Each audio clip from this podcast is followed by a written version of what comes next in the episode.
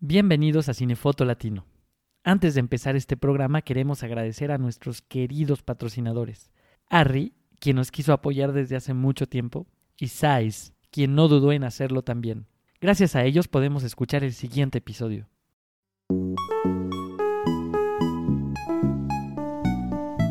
Hola a todos, este es el episodio número 18 de Cinefoto Latino el podcast en español de directores de fotografía latinoamericanos. En este número hablaremos con Checo Varese, director de fotografía peruano, miembro de la ASC, Asociación Americana de Directores de Fotografía.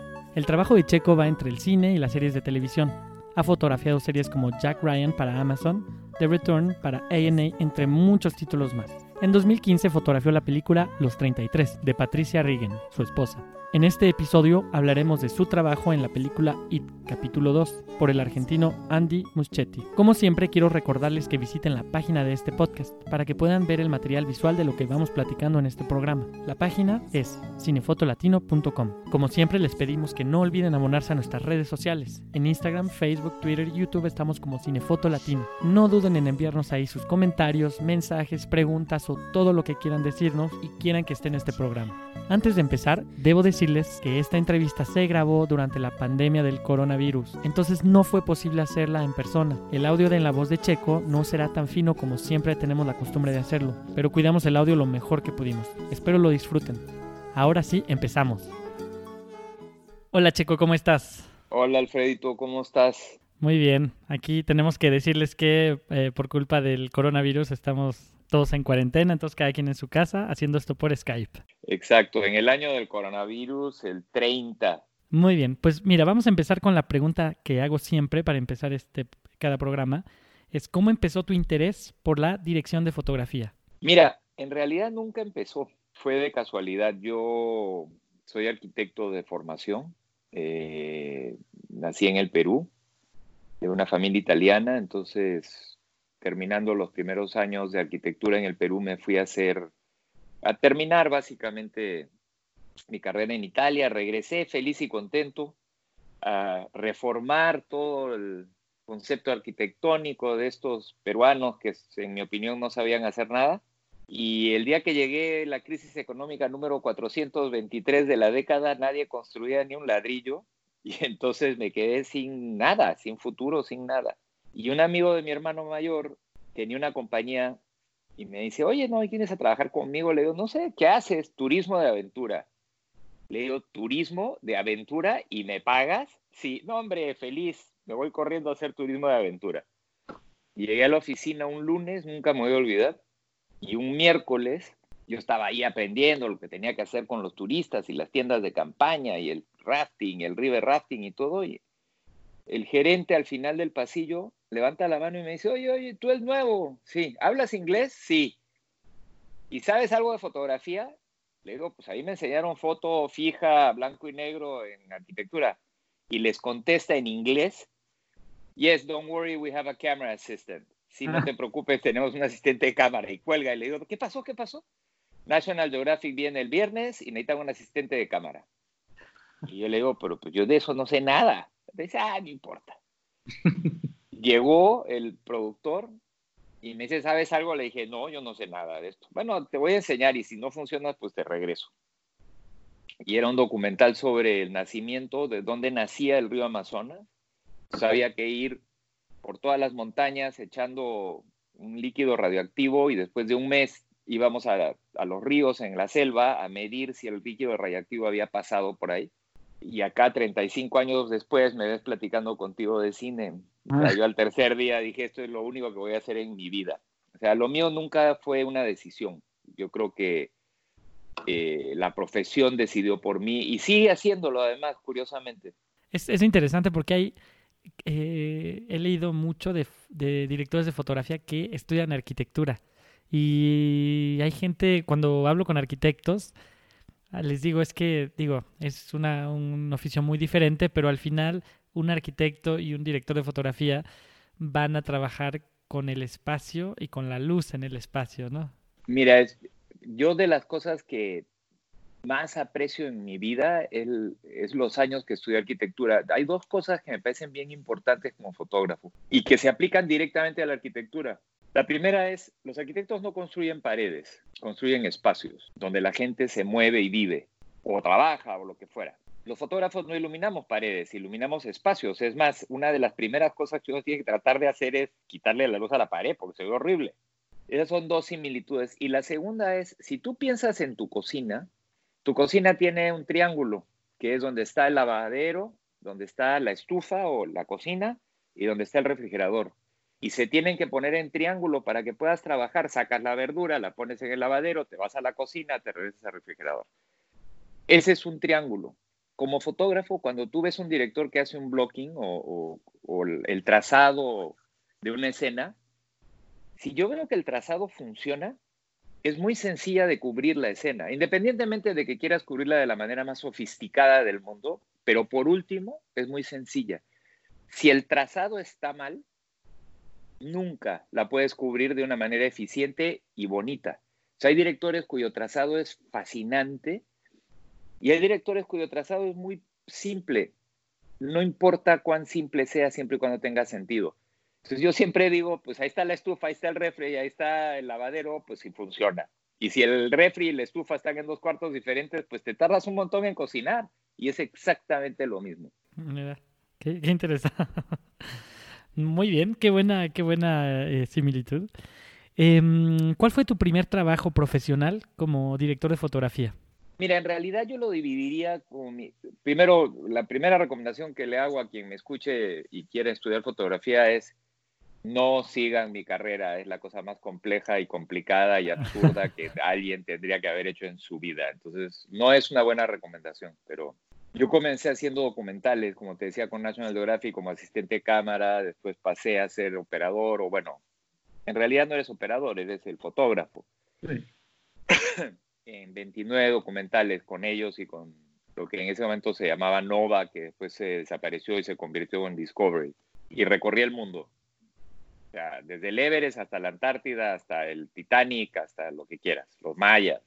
Eh, un buen día se medio acabó el trabajo de documentales porque hubo un cambio, por lo menos con la gente que yo trabajaba, un cambio en la administración de National Geographic. Entonces todos mis amigos ya estaban o, buscando chamba o retirados. Entonces un amigo me dijo, hay una pequeña compañía en Atlanta que se llama CN algo, CN, CN no sé qué era CNN que acababa de abrir y me dice, pues ellos necesitan camarógrafos, entonces yo me fui a Atlanta. ¿En qué años fue más o menos? 84. 84. 84, 85 más o menos. Yo vivía en Washington en ese momento, ya no estaba viviendo en Perú. Siempre regresé a Perú durante toda mi vida, pero digamos, mi base era en Washington. Me fui a Atlanta con mi maleta y esa misma tarde me subieron un avión al Salvador porque necesitaba un corresponsal en El Salvador ahora en ese momento estaba en guerra. Y entonces, como yo siempre digo, el mejor lugar para hacer un upgrade de tu profesión o para cambiar de, una cosa a otra es el avión. Porque te subes como asistente de cámara y te bajas como fotógrafo. Y en el siguiente avión ya te subes como fotógrafo y te bajas como director de fotografía en largometrajes. El mejor lugar para cambiar de profesión es el avión. es así, de plano. Y llegué, estuve en El Salvador y después durante 12 años una cosa me llevó a la otra, o 10 años una cosa me llevó a la otra y fui corresponsal de guerra, básicamente. Y, noticias, ¿no? No solo guerra. O sea, digo, no en video, en... para imágenes en movimiento, no foto fija. Sí, sí, sí. No, todo siempre como camarógrafo. Ok. Con una cámara en ese momento era la cámara, la Ikegami 79 con un grabador tres cuartos que, separado y después ahí me dieron una de las primeras Betacam, no Betacam Digi Beta, la Betacam Betacam, ni siquiera la SP. Eh, grababa en 720. Eh, y durante 12 años básicamente me la pasé viviendo en, bueno, en Viví en 11 países, viví en el Líbano, viví en Argentina, viví en, en Chile, viví en la Unión Soviética, y como corresponsal y como camarógrafo de quien se dejara, porque yo nunca trabajé para nadie, siempre fui freelance. Eso me dio un pie muy interesante, por lo menos en mi opinión, para entender la fotografía como un elemento de retratar lo que decir la realidad no es cierto, porque si yo hago una película del espacio, pues no existe, o de monstruos, no existe, pero es una realidad que está en el guion. Y entonces para mí, por último, esa realidad se convierte en realidad. Hay que convertirla en realidad para que la audiencia se la crea.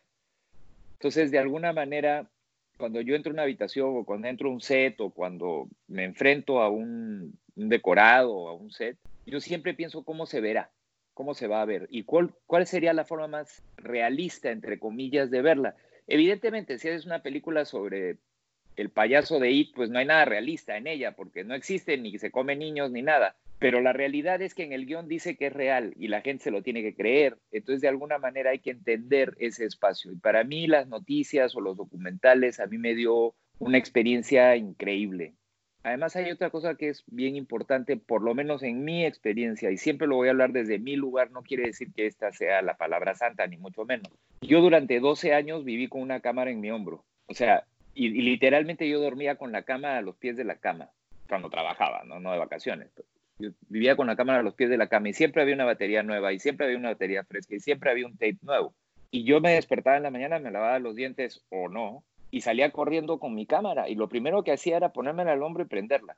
Y entonces eso me dio una... No te digo que yo sea uno con la cámara, pero yo entiendo de composición y entiendo lo, dónde tiene que estar la cámara de una manera totalmente ya casi de, de, de hábito.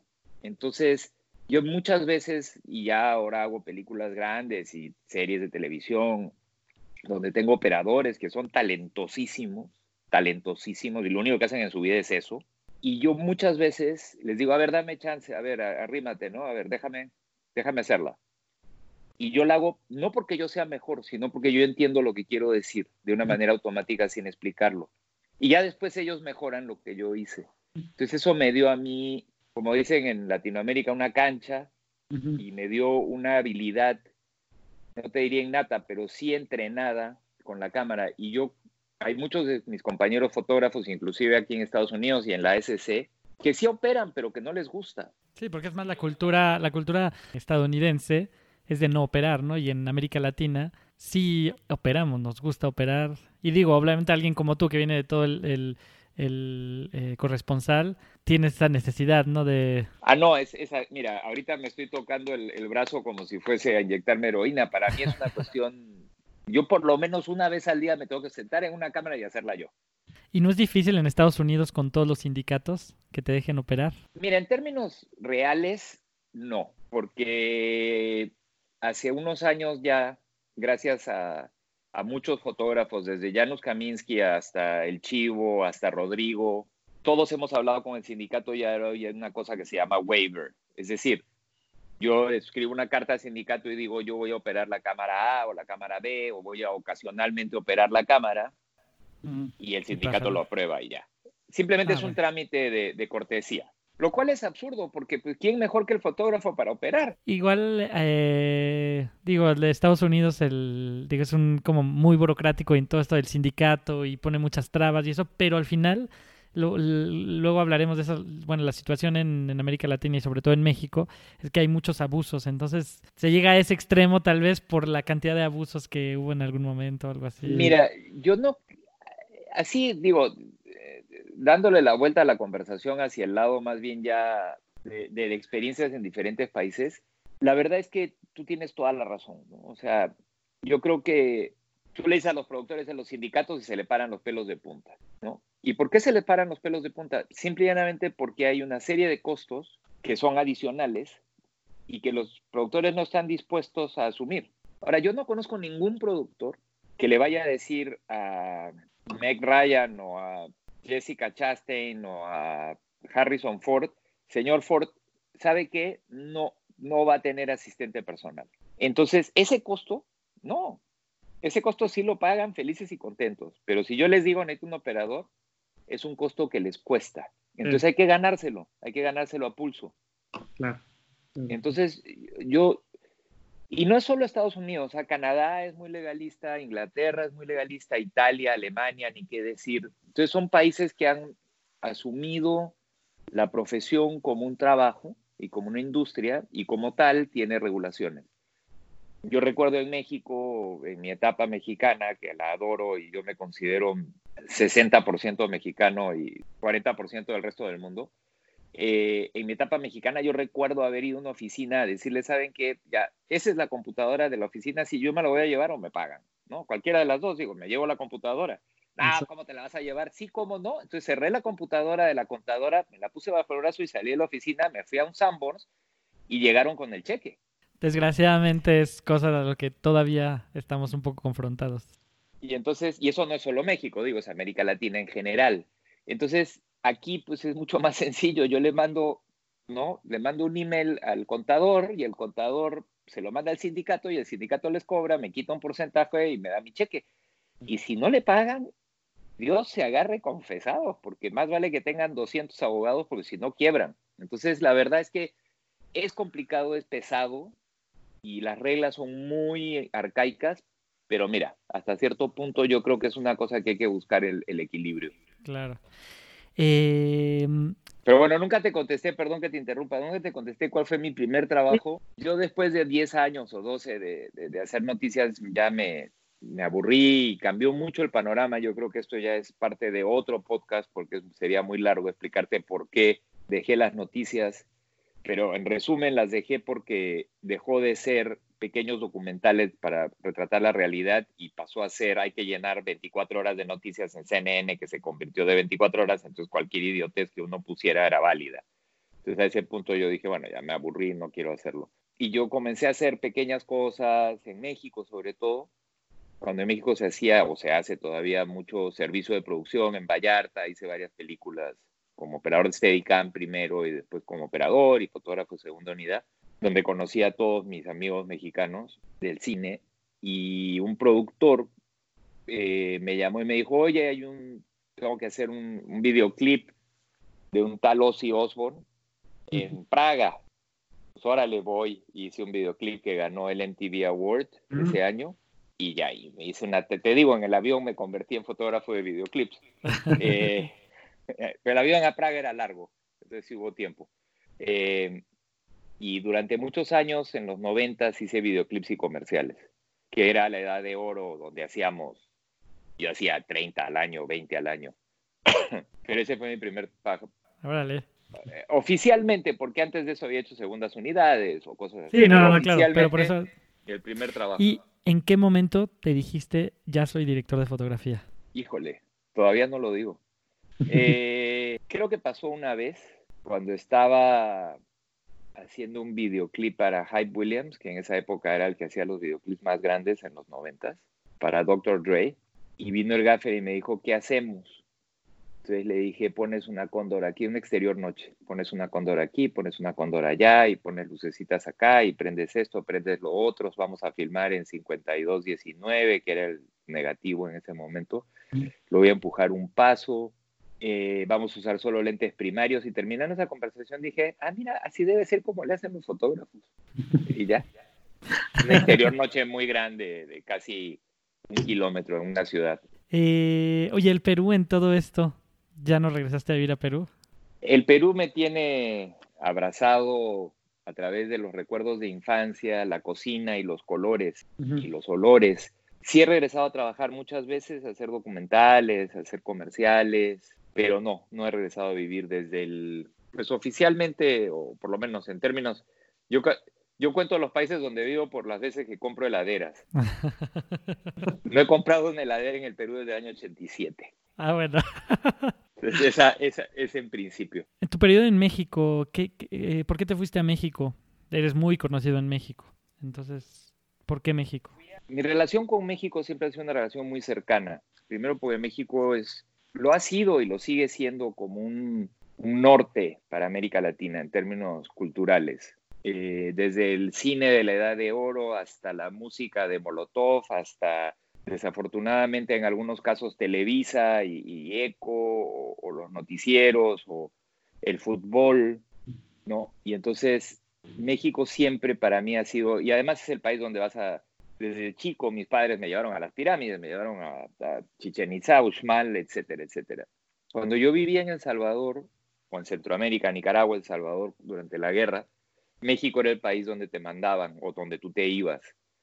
Pasabas tres semanas en la zona con los contras o con los nicaragüenses y después subías un avión y te ibas al DF, a, Polanco o a la Condesa o a Coyoacán a tener vida y a ir al cine y, ir a la librería Gandhi y tomarse un café y hablar con amigos. Entonces mi relación con México es muy larga. Yo tengo un amigo fotógrafo que conozco desde hace muchos años, Guillermo Navarro, y que ahora vive en Estados Unidos, pero también ganó el Oscar con Guillermo del Toro, trabajó en muchas películas, es muy querido. Un poquito conocido, Memo Un poquito conocido, exacto. Memo para los amigos. Eh, Memo me llevó a México a hacer una película como operador de Steadicam hace muchísimos años. Y después yo estaba en Argentina trabajando en noticias, medio en ficción, y hubo la crisis económica número 44, y lo llamé a Memo, le escribí o le mandé un fax, o ni me acuerdo qué le mandaría, y le pregunté, oye, ¿qué tal? Pues sí, vente a México. Entonces me fui a México, trabajé con él en algunas producciones. Él ese año se vino a Estados Unidos. Yo me quedé en México. Eh, ya comencé a trabajar muy fuerte ahí. Conocí a Patricia, que es mi compañera de toda la vida aquí, Patricia Rigen, que es directora en México. Ella es de Guadalajara. Y ya, tuvimos cinco años y, y ya después nos fuimos a Nueva York porque ella fue a estudiar a la Universidad de Columbia. Y como yo básicamente trabajaba en Estados Unidos y, vivía en, el, en Aeroméxico 791, que es el que sale a las 7 de la mañana y llega a Los Ángeles a las 9 y filmaba comerciales y me regresaba en el del viernes, o a mí me dio lo mismo vivir en Nueva York y hacer lo mismo de Nueva York a Los Ángeles. Entonces nos vinimos para acá. Y luego ya se fueron a Los Ángeles. Sí, simplemente porque ya era medio absurdo el costo de vivir en Nueva York y trabajar en Los Ángeles. Ahora, el costo de vivir en Los Ángeles y trabajar, en Los eh, trabajar ahora en Atlanta es exactamente igual de absurdo, pero bueno, mi contador es el que se ríe de mí, no yo. ¿Cómo fue empezar todo en Los Ángeles y llegar hasta donde estás? Mira, es una cosa que requiere mucha paciencia, pero sobre todo requiere mucho, hay una palabra en inglés que ahorita se me escapa en español, pero requiere mucho drive, requiere mucha, que tiene que gustar, tiene que gustar el reto, ¿no? O sea, es muy difícil, yo no, soy, no, no sé si soy bueno en lo que hago o no, yo no soy el mejor juez de eso, pero lo que yo sí sé es que yo trabajo muchísimo para llegar a donde estoy. O yo estudio, leo, platico con profesionales como tú, trato de entender qué es lo que yo hago diferente de los demás. Y en el fondo, pues aquí hay 5.000 como yo, de los cuales 2.500 están en la S, 1.200 están en la SC como yo y los otros 4.800 o 3.800, pues me preguntan lo mismo, ¿cómo llegaste? Entonces mi respuesta es no sé. Yo lo que sé es que me costó un montón y me cuesta. Mm. Y me cuesta todos los días. Yo recibo un guion y si tú me llamas y me dices, te voy a mandar un guion, quiero que hagas mi película, yo me angustio, no duermo, leo el guion cuatro veces, estudio la fotografía del, de los... Generalmente yo me baso en, en, pintores y en fotógrafos de foto fija, no me baso en, en, colegas anteriores, no porque yo no me quiera basar, sino porque es un poco riesgoso llegar donde un director y decirle, yo creo que tu película se ve como Seven. Y entonces te mira y te dice, ay, yo también creo. Entonces dices, ay, ya me dio la chamba. Pero si dices, creo que se ve como Seven y se voltea hacia el productor y le dice, ya ves, yo te dije que no era el apropiado porque odio Seven, pues te jodiste. Mm, entonces, la verdad es que es mejor decirle, yo veo tu película como una foto de capa, y entonces ahí sí no pueden decir nada, porque pues, a todo el mundo le gusta capa o un cuadro de Hopper. Entonces, es muy difícil y es todos los días tratar de, ser mejor y, sacrificar muchas cosas, la familia, el amor, la, salud. Em, en tu página eh, te, describes como el eh, pilot guy. ¿Qué retos tiene ser un piloto para una serie? Mira, primero que nada, yo no he logrado encontrarle el placer a hacer episodios de televisión. Eh, de hecho, ahorita es la primera vez, acabo de terminar, bueno, el coronavirus terminó con una serie que yo estaba haciendo de ocho episodios, de los cuales yo hice eh, cuatro y Javier Grobet, otro colega dorado mexicano, hizo cuatro. Pero bueno, el coronavirus acabó con nosotros porque teníamos que hacer dos más y ahí quién sabe cuándo los terminaremos. Y es la primera vez en mi vida que yo hago más de un episodio. Eh, yo comencé haciendo pilotos y he hecho 26 pilotos, de los cuales 22 o 23 han sido tomados como series. Ese es un porcentaje altísimo considerando de que se hacen entre 70 y 80, se hacían hace dos años entre 70 y 80 pilotos y se tomaban 5 o 7. Entonces tengo un muy alto porcentaje de, suceso. No porque yo sea bueno, simplemente porque elijo bien los pilotos, yo supongo. Eh, el piloto es el episodio uno de una serie. Generalmente no es el mejor episodio, es el episodio menos interesante porque tienes que presentar a todos los personajes, los buenos, los malos, el conflicto, todos los conflictos. O sea, y generalmente es una ensalada. Pero el reto de hacer un piloto es establecer el look y establecer el lenguaje de cámara y la gramática y establecer el idioma con el cual se va a contar la historia. Y los lentes y, el color y las cámaras y todo eso. Entonces, ese reto a mí me gusta mucho. Por otro lado, son muy cortos. Yo trabajo seis, siete semanas en un piloto y se acabó. Entonces puedo estar con mi familia. A mí en realidad no me gusta trabajar. Entonces, mientras menos trabaje, mejor.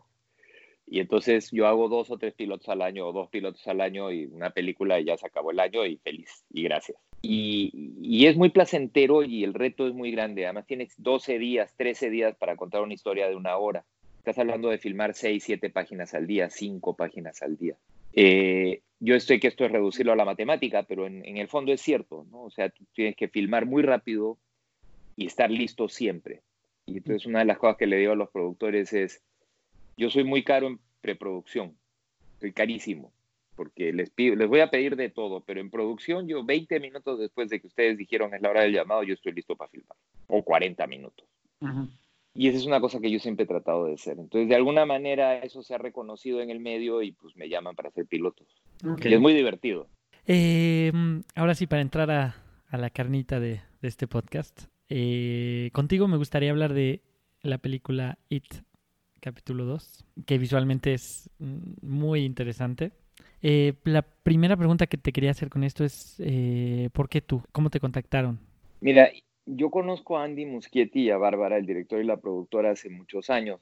Hicimos comerciales en Europa juntos, eh, somos del mismo círculo, somos amigos de la misma gente.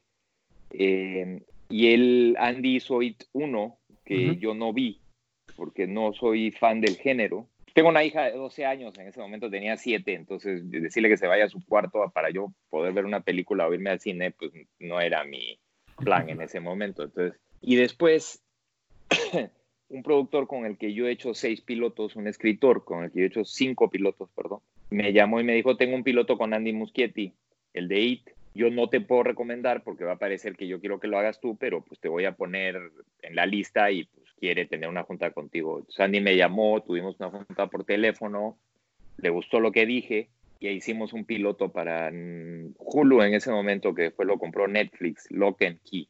Y ya, al final del piloto nos llevamos muy bien y la pasamos muy bien. Andy nunca había hecho un piloto, nunca había podido filmar en menos de 90 días, 80 días o 60 días y teníamos que filmarlo en 14.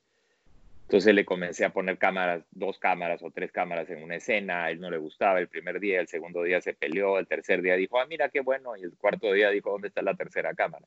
Entonces de alguna manera ya nos llevamos bien en ese sentido y después al final de ese año me llamó para hacer IT2, después de la experiencia de Lock and Key. Okay. Y, y, pues Andy es una fuerza creativa interesantísima, es un director muy talentoso tiene una forma de filmar que no es necesariamente sencilla para los fotógrafos. Él comienza la mayoría de sus planos con un lente 14 o con un lente 16 o 15 en o un dolly o un steadicam o una grúa, una Technocrane y lo comienza abajo al piso. Pueden ir más bajo, bueno, sáquenle el perno. Pueden ir más bajo, bueno, quieres que haga un agujero en el piso, no hay más bajo. Y comienza la escena y comienza a 5 metros de los actores y termina en un close-up durante toda la escena. Y así son todas las escenas.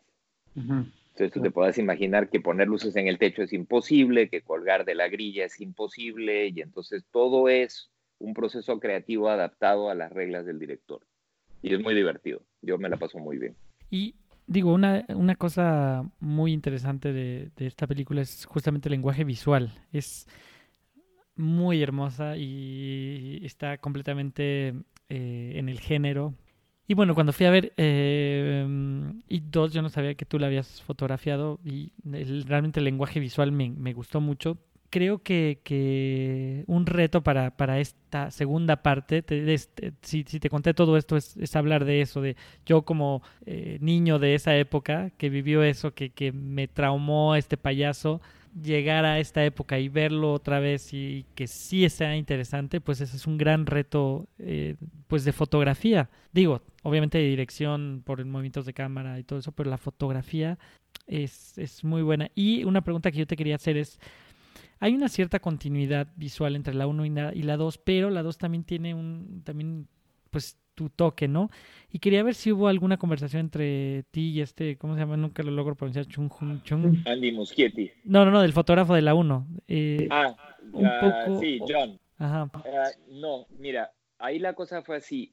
Eh, yo lo contacté a él nada más para mandarle un email de cariño diciendo, pues oye, me tocó hacer la segunda, pues me gustó mucho la primera, te mando un gran abrazo, mil gracias. Eso fue. Entrando en detalles técnicos, la primera Andy y el fotógrafo la filmaron en anamórficos, eh, en Panavision, eh, con lentes Panavision anamórficos, los G. Y yo le pregunté a Andy, ¿qué quieres hacer? Me dice, lo único que te pido es que no usemos anamórficos, porque él sintió mucha frustración. Las razones por las que nos gustan a algunos los anamórficos o no son las razones por las cuales a Andy no le gustan. Entonces el, el, el, buque medio fuera de foco de arriba y abajo, las, las, pequeñas deformaciones verticales de los lados, que se supone que mucha gente considera románticas, a él le las odia. Entonces, una de las principales cosas fue no anamórfico. Pero por otro lado, yo necesitaba dar, para los que no la han visto, y no necesariamente la tienen que ver, eh, el capítulo 2 lidia con con unos flashbacks al pasado donde los adolescentes se encuentran con el payaso y con la realidad cotidiana de hoy, del año 2016, donde se sucede la película. Y entonces yo tenía que, el reto era hacer que el pasado se viera exactamente igual que en la primera película, sin usar anamórfico. y que el presente tuviera una sensación de timeless, que no tuviera tiempo. claro. Entonces ahí yo hablé con la gente de Hawk, son los de Advantage en Alemania, que son los que hacen los lentes, y ellos me dijeron que tenían una serie de lentes Hawk que ellos los llamaban híbridos y ahora los llaman mini Hawks, que son unos lentes que tienen un buque anamórfico, que están hechos con una geometría y un algoritmo anamórfico, pero que en realidad son esféricos. Es decir, tienen un foco mínimo de 9 pulgadas, tienen, no tienen deformación arriba, tienen una leve deformación vertical a los lados, pero tienen muy poca deformación o fuera de foco. Y el foco funciona como los lentes esféricos. Pero todos los highlights y los flares o, todas las intrusiones de luz en los lentes se deforman en el fuera de foco verticalmente como el anamórfico. Entonces, básicamente, si tú no eres un especialista en lentes o un ingeniero, y tú ves una película filmada con los Hawks y filmada con unos anamórficos, no te darías cuenta en teoría. Yo supongo que alguien sí, pero el, común del público no. Entonces, ah. para mí fue importante poder darle a Andy lentes esféricos y poder darle al público, a la audiencia, esta, eh, exacto, el romanticismo, del anamórfico sin serlo. Mira, yo no me di cuenta. ¿Cómo se llaman estos lentes? Y eso que conozco muy bien eh, a los Ahorita se llaman Mini Hawks serie de Mini Hawks. Hay cuatro series en el mundo, o cinco, acaban de producir la quinta. Yo he filmado mis últimos seis proyectos con eso, unos lentes alucinantes. Entonces, todo lo que era el pasado lo filmamos con esos lentes, Lo, que, lo que incluye a los niños, digamos. Y todo lo que incluye a los adultos lo filmamos con una serie de los Sumilux de Leica. Ah, los Sumilux y, y algunos Zooms de Ingenieur por el, ocasional ponlo en la grúa y ahí se queda y filmamos. Claro. filmé una parte con los Hawks, los mini Hawks, y otra parte con los Sumilux. Para poder separar los dos mundos claro. de la manera más orgánica posible, ¿no?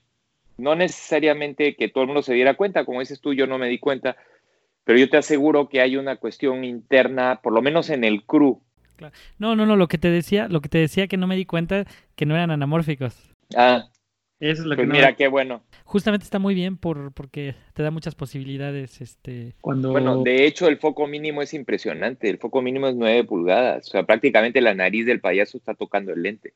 claro, claro, claro, claro. Y es uno y, y es 1.9 de diafragma. Trabajan bien a 2.8, eso es mi opinión. Es, es muy interesante porque justo hay muchos directores que eh, no les gusta el anamórfico. Entonces es una buena, es un buen compromiso, creo, entre est- este romanticismo, como dices, de anamórfico y eh, darle más posibilidades a los directores que no les gusta filmar en anamórfico. obviamente. Exacto. Eh, justo eh, cuando hablamos de lo del pasado con los niños, eh, hay algo que es muy interesante en, en lo que hiciste. Yo ahí hoy- ahorita volví a rentar la película y hay cosas que me dije, eso lo, lo agarraron de la otra película, no, no estaba. O sea, sí se logró en todo, no- obviamente en todo, todo, todo, un, un, este, una continuidad en ese sentido para la parte de los niños. Por eso hablaba de continuidad y teniendo una unidad también con, est- con la segun- el segundo capítulo y con la parte de los adultos. O sea, sí se ve una diferencia, pero no es la típica diferencia así que pasado, así que filtro sepia, casi, casi, ¿no?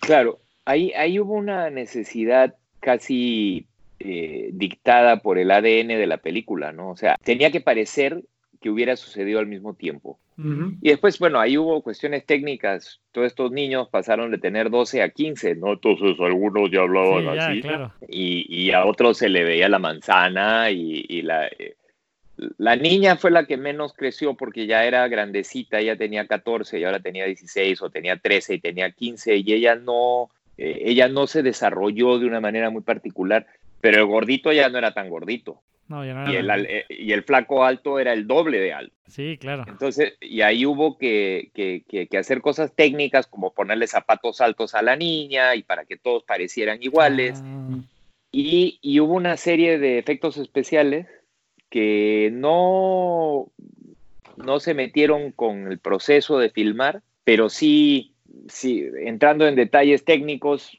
casi todas las escenas de los niños había que filmarlas y después darles un plate a los efectos Ah. visuales porque un niño lo tenían que hacer más flaco y entonces el- la información que estaba detrás no existía. Y a otro niño lo tenían que hacer más gordito y entonces la información de su ropa no existía. Entonces había que darles plates. Y Claro. se trabajó con una compañía que se llama Lola, L-O-L-A, que comenzaron hace muchos años, hicieron Benjamin Button. Ajá. Y Lola se dedica a, en los contratos de algunos actores o actrices, como no sé, no sé quién, viene, hay un pase de Lola, entonces le quitan las arrugas y le ponen el, lunarcito y le adelgazan el cachete. Y entonces esta compañía que se dedica exclusivamente a, a antropomorfia, o sea, ellos no hacen dragones o fuego o, o cascadas o nada de eso, ni vampiros, hacen seres humanos. Y entonces ellos se dedicaron a... No fue mucho, pero sí hay, hay tomas efectivamente donde el- uno lo hace más alto, al otro lo hace más chaparrito, al otro lo hace más gordito, al otro lo hace más flaco. Sí, pues no se, no, no se nota para nada. Y justamente, digo, para estas escenas y, y ya para toda la película, ¿cómo, cómo trabajaste con el director? O sea, ¿cómo, cómo se preparó la película? Eh, ¿Trabajaron con storyboards o, o, o viendo locaciones o cómo, o cómo fue? Todos los directores son diferentes en ese sentido. Hay directores... No, como que no hay una regla y Andy no se atañe a ninguna regla. Andy hace storyboard porque él comenzó como storyboardero. Bueno, estudió cine, pero su, profesión por muchos años en Argentina fue hacer storyboard. Entonces dibuja muy bonito y dibuja muy bien. Pero más que nada, Andy y yo hablábamos de, de- de- en la locación de lo, donde iba a suceder la escena y de la sensación que la luz tenía que dar. Lo que tenía que hacer sentir a la audiencia. Esto era romántico, esto era bonito, esto era triste, esto era oscuro, esto era claro, esto era azul. Y entonces en base a eso ya íbamos construyendo todo un, todo un diálogo. Eh, Andy trabaja muy cerca de, de- de unos ilustradores, entonces se hicieron muchas ilustraciones, más que storyboards, había ilustraciones de la película, Mm. de los sets, ¿no? Entonces se construía el set en base a ilustraciones. Entonces ahí la pregunta es, oye, ¿los colores de la ilustración son correctos o, o nada? O el, el ilustrador se tomó un vaso de vino y, y le pareció bonito. No, no, no, este color me parece horrible, hay que hacerlo más así, o no, es exacta, lo quiero así, mira, esto es lo que quiero. Claro. Entonces, en, en base a eso, la disciplina de la preparación de una película de efectos es muy diferente y, esta película yo creo que se trató más bien como una película, como un drama, ¿no? Donde más bien dejas a los actores hacer lo que tengan que hacer en los espacios designados y las fotografías. Sí, justamente eh, ahorita que dices eso, creo que es algo que es muy muy bueno de esta película y que pasa con y que ahí fallan otras películas eh, de género. Digamos que la parte de efectos y de cosas impresionantes a veces le ganan a la narración y a la y al drama y creo que ahorita que lo, que lo mencionas es algo lo que funciona en estas películas y por eso tuvieron éxito no solo con las nuevas generaciones sino con la mía es eso que creo que se cuidó bastante el drama de cada escena no o sea la narración real de cada escena una de las cosas que Andy dijo al principio yo creo que es cierta es esta película tiene que funcionar sin los efectos de horror del payaso. Y la verdad es que si tú le quitas los 10 minutos de efectos de horror, la película seguiría funcionando. No sería una película de género, sería, una, sería un drama entre adultos y niños que tienen que resolver sus problemas personales con un payaso pesado que anda tratando de molestarlos. Pero yo creo que el énfasis fue en, el drama y en la cuestión de las relaciones humanas. Y eso yo creo que es un, gran logro de esta película y de muchas películas que, que, sí son exitosas, ¿no? Como Jordan Peele, por ejemplo, que, que hizo estas dos películas, se me escapa el nombre, son películas de género, pero en el fondo es un drama sobre el racismo, ¿no? Entonces yo creo que en ese sentido hay que tener mucho cuidado con el efectismo, porque si bien es cierto, pues vende, pero no necesariamente hace buen cine. Por ejemplo, pienso en, mi género, el eh, Conjuring, ¿no? El conjuro. Que mucha gente se hizo la película más aterradora, que no sé qué. Yo la vi, a eso que a mí no me gusta el cine de terror, me da mucho miedo. Y en realidad no me dio tanto miedo al final, no me gustó tanto porque había demasiados efectos. Y creo que justamente entre el capítulo 1 y 2 de, de It, me gustó más el, segundo porque había menos efectos eh, especiales. Creo que en la primera quisieron darle demasiado al payaso, demasiado cosas raras. Y en el segundo es muy discreto y ya al final obviamente ya nos echan el, golpe, pero bueno, es normal, es el género. Pero todo fue mucho más sutil en los efectos y creo que por eso a mí me gustó más. No es porque te esté haciendo la entrevista a ti, la verdad. No, yo estoy muy orgulloso de haber logrado un drama de adultos y de niños con las con las características de un drama, ¿no? O sea, podría ser una película de otro género y, funcionaría igual. Sí, como y yo creo que eso, eso es una, eso es un homenaje a Andy, pero también es un homenaje a, los actores que, cuyo calibre y cuya dedicación fue impresionante, ¿no? ¿Y cómo fue trabajar con el equipo de post? Eh, payaso me parece que fue real, me imagino que le agregaron cosas. ¿Cómo, cómo fue? ¿Y dónde, es, dónde estaba tu posición? ¿Cómo fue tu lugar en esta cadena de postproducción, sobre todo en un país como en Estados Unidos, donde todo es tan, a veces se sale de control un poco. El proceso de, rodaje fue, salvo los clásicos, pónganle marquitas al payaso y pónganle marcas al green screen y lo que fuera, fue un proceso bastante indoloro, eh, porque por lo mismo que en Estados Unidos, o en este caso se hizo en Canadá, pero con crew norteamericano, está todo muy compartimentado y las responsabilidades están muy divididas. Entonces, como fotógrafo, tú me tienes que decir si lo quieres azul o verde, el green screen. Bueno, el composite, si lo quieres azul o verde, o lo rojo, o, de high contrast. Tú me tienes que decir si quieres que tenga una cámara que repite el movimiento o no. Y ahí es el final de tu conversación conmigo. Yo ya no tengo que, o sea, sí, si bien es cierto, puedo seguir teniendo conversaciones filosóficas, pero la verdad es que ahí ya no hay nada más que me puedan decir y yo tengo que hacer lo que a mí me parece que sea lo correcto. Mm, o sea que te dieron bastante libertad, digamos. Sí, pero así es en todo eh, ese género. En términos del payaso, pues yo te diría que el 90%, salvo cuando es obviamente que se convierte en una langosta de 40 metros, pues ahí sí no era el actor. Lo que sí es cierto es que la cara de la langosta de 40 metros es la del actor, mm. actuando en un motion capture. ¿Después lo hicieron o antes? Con la luz interactiva, no, en el set, con la luz interactiva que le aplicamos nosotros. Ah, o sea, o sea, como filmaron primero con este actor y en ese set y, después... Bueno, filmamos con un señor con una pelota de tenis en un palo para que vieran la altura y los actores. y después durante todo un día repetimos los cues de luz, cosa muy compleja, muy difícil.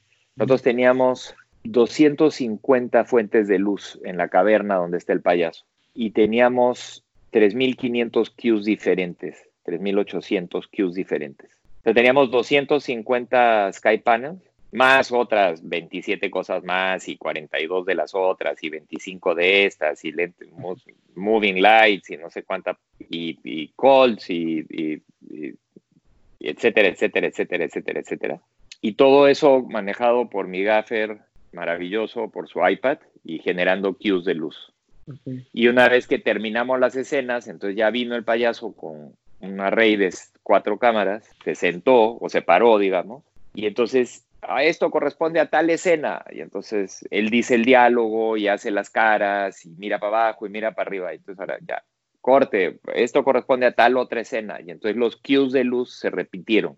No necesariamente para usarlo, pero sí para tener una referencia para después hacer el 3D. Claro. Y ese trabajo de premio, imagino que fue brutal, ¿no? O, cómo se fue haciendo. Digo, hay que ser muy ordenado en eso, ¿no? Porque. Brutal, brutal. Fue brutal. O sea, además, hay cosas de las cuales yo esperé nunca saber y ahora ya soy un experto.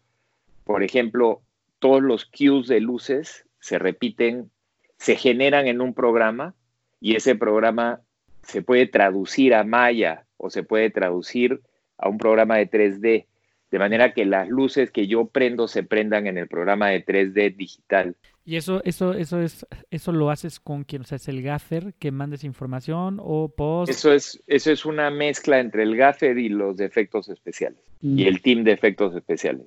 ¿Y es algún programa en especial o, en set? ¿Cómo, se controla eso en set? Interesante. ¿Cómo, se, ¿Cómo se descontrola en set? pues mira, todo comienza desde, yo quiero que esto se vea así. Entonces, a ver, el payaso, pues la pregunta es una pregunta filosófica, ¿no? Oye, ¿y que este Pennywise controla los elementos? ¿El viento, la luz, el fuego?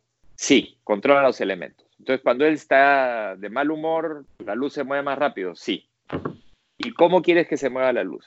Pues quiero que se mueva así. A ver, efectivamente, ¿cómo quieres? ¿Qué, qué es? Imagínate una naranja, vamos a ver, a ver, traiga una naranja. Entonces amarras una naranja de un palito y la mueves. ¿Así quieres que se mueva en el set? Sí. Pero imagínate que es mucho más grande. Ok, tráigame la maqueta del set y tráigame una pelotita de ping-pong y amárrela de un palito. Entonces la mueves así. ¿Eso es lo que quieres? Sí. Ok. Ya, entonces se van todos y me quedo yo con mi gaffer. A ver, ¿cómo hacemos para que esto se mueva físicamente? Pues en un set no puedes hacer que se mueva la luz, salvo en 1917 Roger Dickens, ¿no? Que él lo hizo de una manera particular. Entonces lo que nosotros hicimos era la luz se tenía que mover, pero nada era orgánico. O sea, era nada más prender y apagar, porque las luces en el fondo están en el mismo lugar y se prenden y se apagan. Entonces mandamos a hacer una, un rebote, una lona, un rebote plateado, de 40 pies por 40 pies y lo colgamos en el centro del set, arriba, muy arriba. Y, conseguimos Mac 3000 o, quién sabe, unas luces moving lights, luces que se mueven. Y entonces al mover las luces contra los rebotes, parecía...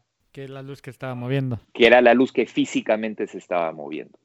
Ahora, todo eso todo eso lo haces en chiquito, ¿no? O sea, agarras un rebote de 4x4 y una linterna y dices, mm, así se va a ver bien, sí, a ver, traigan la otra botella de vino y vamos a tomar más vino, y ¿no? En el departamento, ya sabes, con la lámpara de la mesa de noche y, después te despiertas a las 3 de la mañana y dices, no, lo que tenía que hacer no es un rebote de 40 x 40, son 20 rebotes de 10 x 10. Entonces mandas un email y bueno, y, y ya, así fue. Y todo es investigación y todo es trial error. Claro. Claro, claro. Y en el momento de filmar dices, ojalá que funcione. Ah, no, claro. además hablas con tu agente, le dices, oye, ¿cuál es la siguiente película por si me echan? prepárame mis boletos de avión y mi pasaporte para irme del país. claro. Pero no, gracias a Dios funcionó. No, quedó muy bien, justo esa secuencia. Eh, sí, pues justo, es algo de lo que quiero hablar esta secuencia, pero dijimos bastante. Digo, porque además todo esto mezclado con la narración y los... Ah, no, no, no, y después encima hay que hacer una película, claro. Entonces, bueno, esto, es muy una cosa, una cosa curiosa para, para los que escuchen y han visto la película es lo único que no podíamos cambiar en términos de color eran las linternas, porque las linternas siempre eran las mismas y cada personaje eligió su linterna. Si bien es cierto, le cambiamos, en inglés se llama el light engine, el foquito, la lamparita por LEDs y qué sé yo, las linternas siempre tenían que ser las mismas. Entonces, si todo la, yo no te podía decir, no, no te preocupes, vamos a hacerlo todo verde después en post, ¿no? Yo cambio los highlights y los pongo verdes porque también las linternas se pondrían verdes. Entonces las linternas es el único elemento, hay dos elementos que se mantienen y son una constante, los tonos de piel, porque Jessica Chastain es pelirroja y el otro tiene el pelo negro y los dos tenían que ser pelirrojos y con el pelo negro porque no podían cambiar. Los highlights, es decir, las linternas. Entonces nosotros tuvimos que cambiar la luz a través de los sky panels de las escenas y de las diferentes escenas de manera muy específica porque no podíamos cambiar las linternas. Entonces las linternas siempre iban a ser o verdes o blancas o lo que fueran. Pues. Y entonces es un dato interesante. Ahora, de eso nos enteramos al día 2 cuando yo dije, sin las linternas. porque eso sí no se podía cambiar. Entonces, uff, gracias a Dios era un viernes. Entonces el gaffer y yo nos pasamos el sábado y el domingo reprogramando. Bueno, básicamente él, no yo tanto yo más bien proveyendo la comida y el vino, eh, reprogramando eh, todos los colores para que el lunes efectivamente toda la, toda la caverna fuera azul y podamos seguirlo filmando a 4000 Kelvin con la cámara de manera que todo se mantenía en una constante. Pero fue así literalmente de, ¿y ahora qué? ¿De qué me disfrazo? ¿Cómo se ilumina una película de suspenso? ¿Cómo se fotografía? Porque cámara también. Mira, hay un fabuloso y gran fotógrafo, además amigo, que se llama eh, Vittorio Storaro, que dice, I paint with light. ¿no? Yo pinto, yo dipingo con la luce, lo dice en italiano él. Yo el otro día, hace unos meses, estaba en una entrevista y dice, las películas de suspenso uno pinta con las sombras. You paint with shadows. Entonces, la verdad es que si tú un día tienes tiempo, renta o consíguete o sácala de tu librería Alien, la primera, la de Ridley Scott. Claro. Y si no me equivoco, el Alien se ve, creo que, mira, voy a decir una barbaridad, pero creo que se ve 7 segundos en la película, o, o, 27 segundos, o 47 segundos, algo así. O sea, no lo ves nunca. Y es de las películas de mayor miedo que haya, para mí, ¿no? Eh, eh, Steven Spielberg dijo, uno de los grandes logros de Tiburón fue que el animatronic no funcionara y nunca funcionó el maldito tiburón ese que costó no sé cuántos millones de dólares y nunca funcionó, porque entonces yo no lo pude poner, entonces no se podía ver y entonces era mejor no verlo. Y la verdad es que las películas de suspenso, yo lo que creo es que hay que entender el guion y, y aprendérselo y entender que la audiencia tiene una curva, ¿no? O sea, los actores tienen una curva, un arco, perdón, no una curva, tienen un arco, están felices, están tristes, ¿no? Tienen el principio, medio y final. Yo creo que cada escena tiene un principio, un medio y un final, y la fotografía tiene una curva y tiene un arco. Y en ese arco uno tiene que ir construyendo los miedos y construyendo los sustos. Yo creo que hay que siempre pensar como fotógrafo en qué es lo que más miedo le va a dar a la audiencia la oscuridad, o, o por ejemplo, todo iluminado, el señor llega a su casa, prende la luz, parece CNN y una comedia romántica y abre el closet y desde el closet sale una mano y lo mata. Entonces, no necesariamente es la oscuridad, pero es la falta de información, que es lo que da miedo. Y siempre uno tiene que ir contra, contra todos tus instintos, iluminar menos, iluminar menos, iluminar menos, o mostrar menos. No puede estar muy iluminado, pero mostrar menos. Y en términos de cámara, yo soy muy agnóstico. Yo no, yo, a diferencia de muchos colegas míos, yo no poseo equipo, nunca he tenido equipo. Yo, a mí me gusta cocinar, entonces compro cuchillos de cocina muy caros, pero no compro cámaras, porque además cambian a cada rato y después no las puedo rentar. A mí me gusta la Arri y me gusta la Alexa, pero es por una cuestión de gusto, no es necesariamente una cuestión de calidad. Yo no creo que la, la, la Alexa sea mejor que la Venice o que la Red, simplemente por una cuestión personal. Claro. Hay gente que le gusta, no sé, los BMW y hay gente que le gusta los Mercedes. Pues es lo mismo, es el mismo coche, hace lo mismo y son igual de caros e igual de bonitos. Hay quien le gusta una más que la otra. Y ya después entra todo lo técnico. Yo creo que los fotógrafos afortunados como yo, que comenzamos en la época del cine, perdón, del fílmico, no quise decir cine, quise decir fílmico, había una serie de conocimientos que teníamos que tener que era casi como los sacerdotes egipcios, ¿no? O sea, tú me mirabas y me decías, ¿cómo se va a ver? Y yo me volteaba, adentro de la pirámide me escondía y salía y te decía, no te preocupes, la cosecha el próximo año, el Nilo va a estar creciente y la cosecha va a ser buena, créeme, ¿no? Y entonces al día siguiente veías los dailies y decías, wow, tenía razón el sacerdote egipcio, pero nadie sabía lo que hacíamos. Hoy por hoy, nunca vas a ver una película tan bien como en, en los monitores del DIT ahí en el set. ¿no? Entonces, hasta el último de los capitanes de transporte puede pasar y decir, uy, se ve bien oscuro. Entonces, yo creo que ha cambiado mucho hoy por hoy. Creo que los fotógrafos necesitamos saber cada vez más de tecnología, entender cada vez más el proceso, pero que nos importe cada vez menos. Para no quedarse, para no, no quedarse en la técnica y la más que en la, el corazón, ¿no? Exacto. Además, digo, tú eres fotógrafo y, yo soy fotógrafo, nosotros damos cursos, ¿no? Yo voy a, a cada rato voy a dar un cursito o un masterclass o lo que fuera. Y una de las preguntas clásicas es, ¿cuántos píxeles tiene el chip de la cámara tal? Y yo los miro y les digo, no tengo la menor idea y no me importa. Además, ese, no es mi problema. ¿No? Es como si a Storaro hace 30 años le hubieran, bueno, Storaro por ahí lo sabía, pero es como si a un fotógrafo hace 30 años le hubieras preguntado cuál es el nivel de alcalinidad del revelador en deluxe. ¿3% o 7%? ¿Quién sabe? Y esto, esto que dices es muy interesante porque yo hay algo que hablo mucho con, con los eh, jóvenes fotógrafos, no es que no me considere joven yo, pero, pero digamos los que están empezando, tienen muchas inquietudes, que siempre hablan de cámaras y cámaras y qué cámara.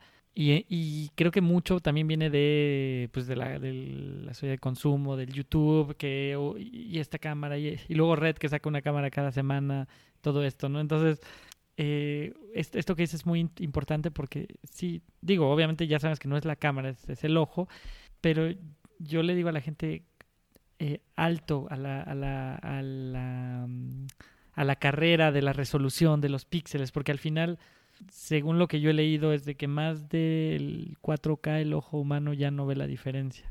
Y, bueno, y, y tienes suerte de decir 4K, porque mi opinión es que es 2K, pero bueno, esa es mi opinión. No, en grande y así, y digo, y hace poco fui a ver, ¿cuál fui a ver en 4K? No me acuerdo, en Francia, presentaron y te juro que yo no vi mucha diferencia. No, no es como cuando pasamos del SD en, digital al HD, donde sí había una diferencia brutal. En, en 2K, 4K, 8K, no hay mucha diferencia. Y de hecho, eh, yo he tratado algo que lo que estábamos hablando hace rato es regresarme eh, y con la mini que tiene la opción este de Super 16, no sé si lo has usado, le he puesto antes de Super 16 y la gente no lo he podido hacer en proyectos comerciales, más cosas, eh, videoclips chiquitos o cosas así, donde no hay tanto dinero en juego. Porque digo, mira, si le pongo un lente 16 a una Alexa y aunque cropea 2 a 2K o HD, no sé en cuánto, se ve, a mí me gusta más cómo se ve, más que el 3.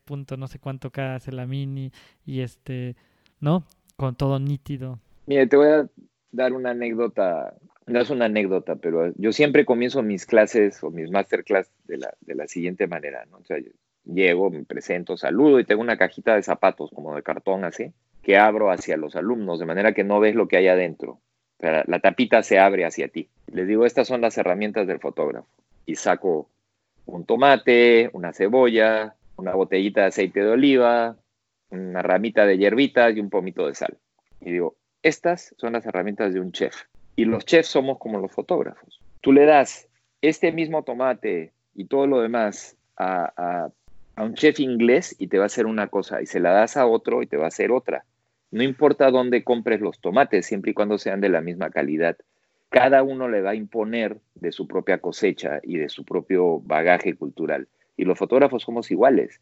Tu Alexa es la misma que la mía y tu Sky Panel es el mismo que el mío y el de Roger Dickens, pero Roger Dickens va a ser una maravilla y tú y yo estaremos decente en lo que haremos, si me entiendes. O sea, ese, ese tipo de cosas no es la herramienta, es lo que trae detrás. Y entonces estoy totalmente de acuerdo contigo. A mí me, me encanta filmar, eh, por ejemplo, yo tengo una Bolex y cada vez que puedo le, le, digo a los, a los, productores, oye, y si tomamos un poquito de 16, lo filmamos con la Bolex y no sé qué, nunca, nunca atracan y nadie quiere. Pero pues eso es lo más divertido. Muy bien. Eh, um, una cosita para terminar con IT es este.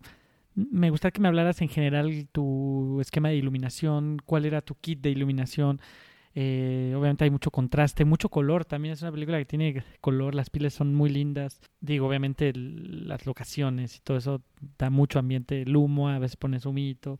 Pero, ¿cómo era tu. ¿Cómo pensabas la iluminación en general? O sea, no, no digo que me hables una secuencia o otra. En general, ¿cómo, cómo lo trabajaste? Mira, en general, como te digo, Andy tiene una costumbre de usar lentes muy abiertos. Entonces, básicamente había que iluminar el close-up y el plano general sin cambiar, porque del plano general pasó al close-up. Entonces, salvo en casos muy específicos, de, cosas muy específicas, había que iluminar para toda la secuencia. Entonces, poníamos una luz base, llegaban los actores, hacían el blocking, y entonces yo le decía a Andy, bueno, ¿hay algo especial que quieras acá? Sí, me gustaría que ella estuviese oscura cuando está tirada para atrás, y viste que en algún momento ella se adelantó y dijo, sí, odio al payaso, y se tiró para adelante en ese momento yo quisiera que recibiera algo de luz en la cara o algo más de luz en la cara. Entonces yo, le decía, bueno, sí está bien, pero el otro actor se paró justo frente a ella cuando eso sucede, entonces le va a generar sombra, entonces podemos cambiar el blocking. No, no quiero cambiar el blocking. Ok, entonces puedo mover la lámpara de MC noche para adelante, porque pues algo tengo que hacer, o sea, si no, no hay forma de que lo haga. Entonces sí, mueve la lámpara de MC noche. Entonces era toda una negociación, generalmente. Pero en esa película en particular, hay otras películas donde no, donde tú sí puedes iluminar el plano general y después irte a corregir los close-ups. Pero en esa película en particular, Andy no, no quiso. ¿Iluminaste mucho? ¿Había algo de luz natural o todo era iluminado? En los exteriores todo era luz natural. Yo utilizo muy poca luz afuera, muy poca. En todo caso, y en ese sentido Andy es muy hábil, bueno, muy, no sé si generoso es la palabra, pero muy, no le importa. Eh, mm. cambiamos los actores de, posición en la medida que se va moviendo el sol, ¿no? En vez de tratar de controlar el sol, pues controlas el blocking, ¿no? Entonces, oye, ¿te importa si filmo esto primero en la mañana y filmo esto en la tarde porque se va a ver mejor? No, no pasa nada, filmemos esto así.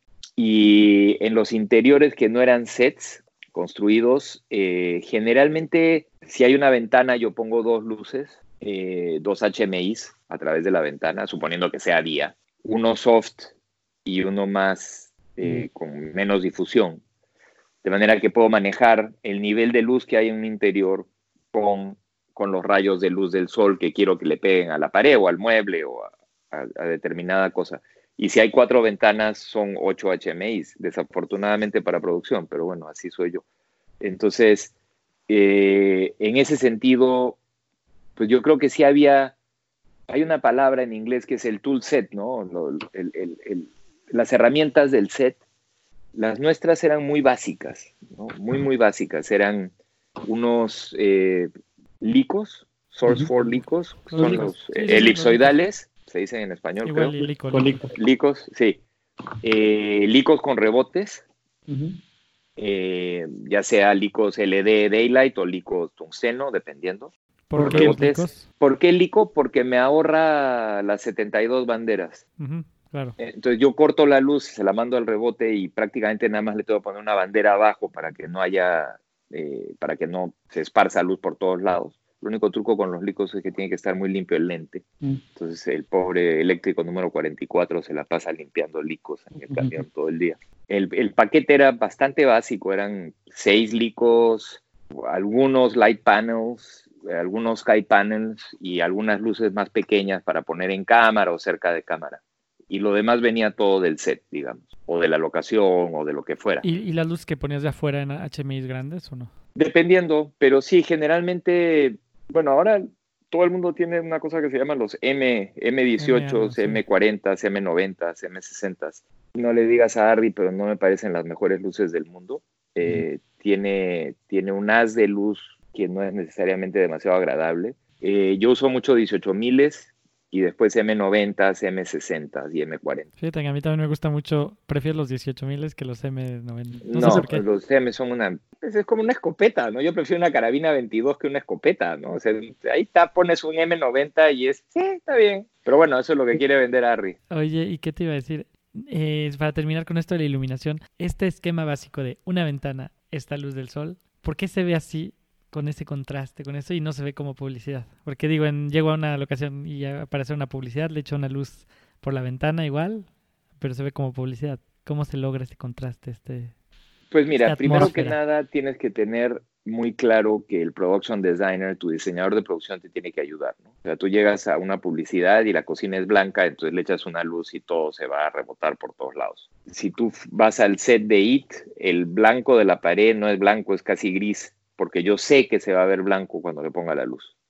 Entonces tú bajas todos tus niveles. Y la otra es, hay que controlar la luz lo más que se pueda y ese haz de luz tiene que ir solamente a esa esquina y nada más. Y la otra sí es tu rebote, ¿no? La luz de norte o la luz de la, del rebote del cielo. Y después rellenar lo menos posible, ¿no? O sea, el, el key light, el concepto de key light es, es, es nefasto, ¿no? O sea, sí sirve para hacer una entrevista a Rachel Mado en televisión o a, a ¿cómo se llama? Me da lo mismo, Carmen Aristegui, ¿no? Sí necesita Key Light, porque pues sí, pero en una película de horror nadie necesita Key Light, o sea, nadie, si tú y yo apagamos la luz de tu casa y prendemos la lamparita de la mesa de noche y nos podemos tener la misma plática con una botella de vino, nadie tiene Key Light y nadie tiene backlight. O sea, eso no es cierto. El, el, backlight no existe y el key light tampoco. Lo que existe es la lamparita de la mesa de noche que tú y yo dejamos prendida para que, pues, por lo menos saber dónde está la botella y la etiqueta del vino para acordarnos cuál es. Entonces, la verdad es que si tú lo adaptas a... O sea, si tú ves, y Dios me libre de tratar de, de compararme contra, contra cualquier pintor, ya sea clásico o neoclásico o barroco o lo que fuera, pero si tú ves a Rembrandt, Rembrandt tiene una ventana, punto. Esa es la ventana y por ahí entra la luz y el resto es oscuro. Sí, como no. Yo supongo que cuando el cuadro era nuevo se veía un poquito más atrás y ahora con los 200 o 500 años ya se, se jodió el, el óleo. Pero la verdad es que Girl with the Pearl Earring, la muchacha con el arete de perlas, pues tiene una sola luz y tiene un poquito de rebote de la mesa, pero eso es lo que tiene. Entonces, pero él se ocupó de que el, el fondo sea oscuro. Muy Entonces bien. hay que trabajar mucho con el production designer en ese sentido. Eh, para, para, terminar con esta película, eh, hablemos de color. ¿Cuál fue el proceso de color? ¿Tu colorista? Eh, si se respetó lo que hiciste en Dailies, algún loot. Se respetó muchísimo porque yo trabajo mucho con el colorista desde el principio. Uh este era el mismo colorista que yo he trabajado con él en otras dos o tres películas. Andy ya había hecho It, It uno con él, Steven Nakamura. La única cosa que tengo que decir, bueno, la única cosa no es cierto, hicimos una corrección de color extensiva y muy detallada, pero una de las cosas que sí cambió Andy es que el cielo de, de Derry, donde vive el payaso, el pueblo este, eh, donde en la época de los niños es un cielo casi verdoso, -huh. o, o, o, tiene una... Y eso evidentemente no se puede lograr salvo, salvo en corrección de color. Eh, hubo mucho trabajo en los ojos del payaso para darle una iluminación muy particular a los ojos, pero el resto sí, si tú ves el primer corte del director y ves la película terminada, sí hay, hay mucho trabajo de colorista, sobre todo de balancear tomas una con otra, pero básicamente lo que decidimos en set con Andy, eso es lo que se respetó, más o menos, ¿no? dentro de los grandes rasgos. ¿no? Claro, y, y eso lo, lo, preparaste con tu colorista desde el principio. Con mi DIT en el set y siempre eh, manteniendo una comunicación con el colorista de una vez a la semana. Él veía dailies, me comentaba, yo le escribía o yo le mandaba pruebas y le decía, mira, esto es lo que queremos hacer, se va a ver así. no, creo que puedes hacerlo más oscuro, no te preocupes, o, o, dudas que uno tiene, ¿no? Tengo los flashazos de luz, ¿cuál es la diferencia entre cuando la luz está apagada y la luz está prendida? Puedo irme dos o tres pasos más, entonces se hacían pruebas, se le mandaba, él me decía, no, ya no te vayas dos pasos más porque me va a costar después recuperarlos. Y yo te puedo dar eso después. Siempre la coordinación muy cercana es lo más importante. Muy bien, ahora eh, vamos a pasar a la última pregunta. ah, bueno, no, antes, antes de pasar a la última pregunta, quería saber si tienes alguna anécdota que quieras contar sobre la película. ¿Alguna cosa interesante así rápidamente? Híjole, muchas, todas. Eh, hay una escena donde el personaje de Jessica Chastain tiene un flashback o una pesadilla o, y termina en una ilusión en el baño del high school donde ella iba y el baño se comienza a llenar de sangre. Sí.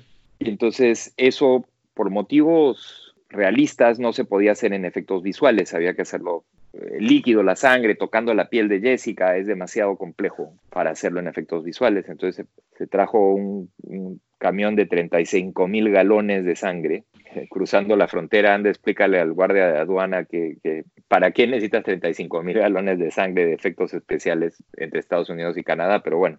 Y entonces hicimos el baño, se construyó y habían unas bombas especiales, de manera que en 20 segundos la sangre subiera y entonces podía hacer un, solamente dos veces porque pues, había que limpiar todo y Jessica se tenía que cambiar y regresar. Y pusimos tres cámaras, una en, dos en Technocranes así medio colgadas y una, tres en Technocranes en este pequeño baño con tres tecnos chiquititas. Y a la mitad de la escena Andy dice, no me gusta, las cámaras están muy rígidas, las cámaras están muy rígidas. Y le digo, bueno, ya, a ver, saquen esa cámara de la Technocrane, pásamela, me voy al camión. Entonces me puse mi wetsuit, yo hago cámara submarina, entonces me puse mi wetsuit, me metí al tanque y hice cámara en mano con Jessica en la sangre. Entonces, dos cosas. La primera es, es como darse un baño con aceite de oliva, más o menos, porque es todo así viscoso, pero no moja, horroroso, una sensación de lo más desagradable. Y yo tengo el pelo canoso, y entonces el de efectos especiales dice, no, no, la sangre no mancha, no te preocupes. Después se lava, ¿no? Efectivamente salgo, me, me voy ahí a uno de los campers, me baño, parece que hubieran degollado un cordero en la regadera, el wetsuit todo lleno de sangre, un desastre. Llego a mi casa, al departamento y justo me estaba visitando mi hija y mi, esposa que vinieron a Toronto, se filmó una película en Toronto y al día siguiente me dice Francesca, oye papi, ¿por qué tienes el pelo rosa? Entonces me volteo y todo el pelo blanco era rosa, pero rosa como rosa como, como Hello Kitty. Y yo digo, gracias a Dios que Jessica Chastain es pelirroja. Porque si Jessica Chastain hubiese sido rubia, se para la producción por una semana hasta que a la señorita la mandan a Londres a teñirle el pelo otra vez. No se salió Alfredo, durante una semana yo andaba con una cachucha porque tenía el pelo como Hello Kitty. Esa fue muy buena anécdota. Oye, en, general, fue, ¿filmaron a cuántas cámaras? Andy filma generalmente a una cámara. A una cámara nada más, sí. Se nota. Y ocasionalmente, bueno, en escenas de acción sí, dos, tres o cuatro, pero hay muy poca acción en la película, la verdad, ¿no? Y entonces el drama es a una cámara. A él no le gusta filmar a dos cámaras, lo cual a mí me da un poco lo mismo. Yo no tengo preferencia, puedo filmar a dos cámaras o puedo filmar a una. No soy de los fotógrafos que le tienen miedo a las dos cámaras. No, no, pues no, pues por todo lo que nos contaste. Y es difícil además. Eso ya es tema como para otro podcast, cómo filmar a dos o tres cámaras, ¿no? ah, es divertidísimo. Oye, eh, para terminar, me gustaría preguntarte eh, qué consejo le darías a un director de fotografía que está empezando, que va a estudiar o que va a, que está saliendo de la escuela y que no está escuchando. Ya nos diste uno, que no lo hagan como tú. ¿Cuál sería otro? El segundo es que no lo hagan como yo. El tercero, mira, una de las cosas que yo creo que, que, que a mí me faltó este, esta camaradería con, con, tu colega de la escuela que es director, ¿no? que va a hacer su proyecto, que yo terminé casándome con una directora a falta de, de, haber tenido escuela de cine. Yo creo que no hay nada más importante que el crecimiento en paralelo. ¿no? O sea, si tú lo ves a Guillermo Navarro y Guillermo del Toro, si lo ves a, a Spielberg y a Kaminsky, si lo ves a, González Iñárritu y el Chivo, González Iñárritu y, y Rodrigo, van creciendo juntos, ¿no? Yo creo que lo más importante es eso. Siempre me preguntan, oye, ¿cómo consigo un agente? La respuesta no es cómo consigo un agente, es cómo consigo un amigo director con el cual poder trabajar. Yo creo que esa relación es la más importante de todas. Y, seguir creciendo juntos, porque mientras mejor le vaya a él, mejor te va a ir a ti. Eso, yo creo que eso es lo más importante. Y lo demás es, nada, pues ir a museos. más que ver películas es ir a museos. Estoy completamente de acuerdo. Para terminar, vamos a hacer un pequeño juego que siempre hacemos. Eh, ah, no, quiero hacer algo nuevo. Eh, como eres peruano, me gustaría que dijeras un consejo para los peruanos que nos están escuchando que quieren eh, llegar a donde estás. ¿Qué consejo le das a los peruanos? Pues seguir. El Perú está lleno de colores y está lleno de olores y de sabores. Y yo creo que una de las cosas que, que logró que al Perú se lo ponga ahorita en, la charola de plata de, la cocina es el amor con el cual uno de estos famosos chefs vendió la cocina al mundo. Y entonces yo sé que hay poco trabajo y el trabajo es difícil y hay poca, pero lo que se está haciendo es excepcional. ¿no? sobre todo de contar historias nuevas, y hay muchas historias nuevas, y que sigan contando historias nuevas. O sea, no, no todo el mundo tiene que hacer, eh, eh, ¿cómo se llama? Los Avengers, ¿no? Es más, si menos gente hiciera los Avengers, mejor nos iría, pero esa es otra conversación para otro podcast. para los peruanos en particular, yo creo, y para Latinoamérica es seguir haciendo cine que se pueda ver. Yo creo que hay una cosa bien importante que es tratar de no hacer cine para cineastas, ¿no? Hacer cine para la audiencia. Y con eso no digo hacer cine comercial, ¿ah? yo no digo que hagamos eh, películas malas, ni comedias, ni nada de eso. Que hagamos cine que a la audiencia le guste y le mueva. Ahora sí vamos a ir al pequeño juego. Me vas a tener que contestar de manera muy rápida opciones que te voy a dar. Digo, si sale otra, pues me la dices, no pasa nada, ¿ok? ¿Estás listo? Sí. ¿HMI o tungsteno? HMI. ¿HMI o LED? HMI. ¿HMI o el sol? El sol. ¿Cámara fija o cámara en mano? Depende. ¿Telefoto o angular? Telefoto más fácil, angular más bonito. ¿Óptica nueva o óptica vieja? Nueva. Eh, ¿Esférico o anamórfico? Esférico que parezca anamórfico. Eso es lo que iba a decir. ¿Celuloide o digital? Digital. ¿1.3 o 5.6? 2.8. ¿Lente con filtro o lente sin filtro? Sin filtro. ¿Nada más le muevo una cosita de luz y ya estamos o necesito media hora? Yo tengo un reloj, esa sí es larga la respuesta. Tengo un reloj que tiene un dial en el cual lo puedo mover para bucear, pues yo buceo. Se le digo al asistente de dirección, son 20 minutos y pongo mi dial a los 20 minutos. Y si vienen y me dicen ya pasaron 20 y veo y pasaron 15, le digo no. Y si vienen y pasaron 20, le digo estoy listo. Siempre estoy listo cuando digo. Ah, muy bien. A menos que se rompa algo, entonces bueno. Sí, obviamente, bueno. Eh, ¿Una cámara o dos cámaras? Dos. Dime un color. ¿Qué color? Naranja. Ok. Eh, ¿Nueva ola francesa o nuevo Hollywood? Renacimiento italiano. ¿Color o blanco y negro? Los dos. ¿Raúl Cutar o Vilmo Sigmund? Uy, esa no se vale. Los dos. ¿Néstor Almendros o Gordon Willis? Ay, ideológicamente Almendros, estéticamente Willis. Muy bien. Pues muy bien, muchas gracias, Checo. No, a ti, al contrario. Este último juego está increíble. Y voy a regresarme y decirte que de dos cámaras o una, una para pintar, pero dos para contar. Perfecto, qué bonito. pues muchas, Pues gracias. muchas gracias. Cuando quieras. Oye, qué alegría. Muchas gracias a ti. Esas fueron las palabras de Checo Varese. Esperamos que les haya gustado. Recuerden visitar la página de este podcast, cinefotolatino.com, y los invito a que dejen sus comentarios ahí o en su plataforma de podcast preferida. No olviden abonarse a Cinefoto Latino para que reciban una notificación cada vez que un nuevo episodio esté disponible. Esto puede parecer algo muy sencillo, pero a nosotros nos ayuda muchísimo. Este podcast es una producción independiente con el apoyo de la AMC y la FELALF. La edición y mezcla fue realizada por Roberto Chávez. La página web y material visual fue hecho por Milton Barrera. El guion de la introducción y el final fue hecho por Kenia Carreón. La música es una obra de My Single List y se llama Demon, que también pueden encontrar en SoundCloud, y de la cual dejaremos como siempre un link en nuestra página web. Nos vemos en el próximo episodio y muchas gracias.